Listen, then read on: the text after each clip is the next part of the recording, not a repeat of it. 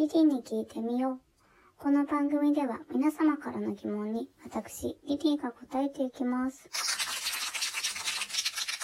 さて、今日も始まりました。質問コーナーから行ってみましょう。リリーさん、こんにちは。こんにちは。僕はアニメが好きです。友達にはあまり分かってもらえない時もあるけど、オンラインだと共有できるので好きです。リリーさんは好きな漫画やアニメはありますか？もし主人公になるなら、どの漫画やアニメがいいですか？ありがとうございます。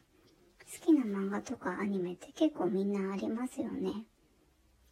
私はアニメは、うん、耳を澄ませばが好きですね。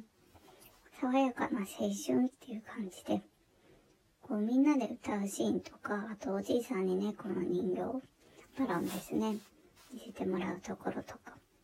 あの、カントリーロンドンもそうだし、最後のエンディングの曲もいいと思います。そんな陽子さんという方が歌っていますね。うん、やっぱりこう私は雫になってみたいですね。歌がいいアニメといえば、やっぱり君の名はではないでしょうか。ある意味、ラッドウィンプスのプロモーションビデオみたいな感じにハマっていて、すごいなと思います。なんかまた見てみたくなりましたね。漫画だったら子供の頃は花と夢という漫画雑誌を読んでましたが、今あるんでしょうかね。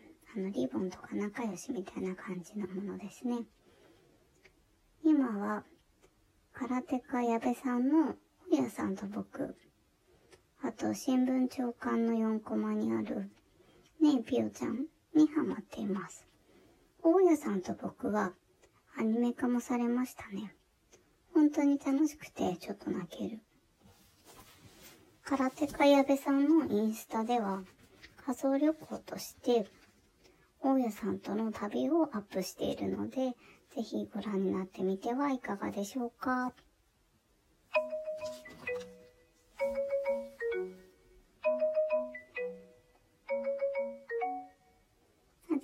か初めての曲聞こえてきましたね。今日は何の日？シリーズ化しました。今日はメイストームデーということでしたが、これは2月14日のバレンタインデーから88日後の今日89日目っていうことですかね。メイ5月のストーム嵐。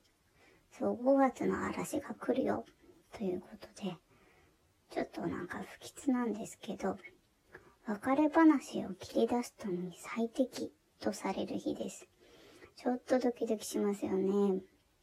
なんかね、今日はこう、一一日中、いちいち LINE 来るたんびにこう、大丈夫かなって気にしちゃいそうです。特にね、調べてみたんですけど、期限ははっきりしていないそうなんですよね。ただ、日本由来だということは分かっているそうです。でも、これを乗り越えると、また6月12日には恋人の日っていうのも待っているので、皆さんね、ぜひ今日を乗り越えていただきたいと思います。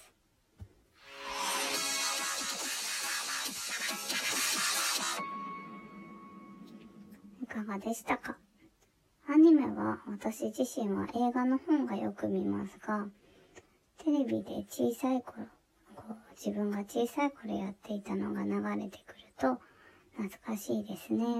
うん。ぜひまたメッセージください。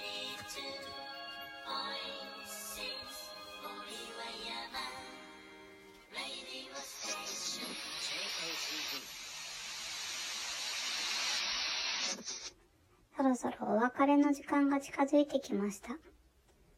リリーに聞いてみようでは、皆様からの質問をお待ちしています。自粛期間中の相談や自慢、家の中にある疑問、宇宙のような壮大なハテナまで何でもお寄せください。次回もお楽しみに。See you!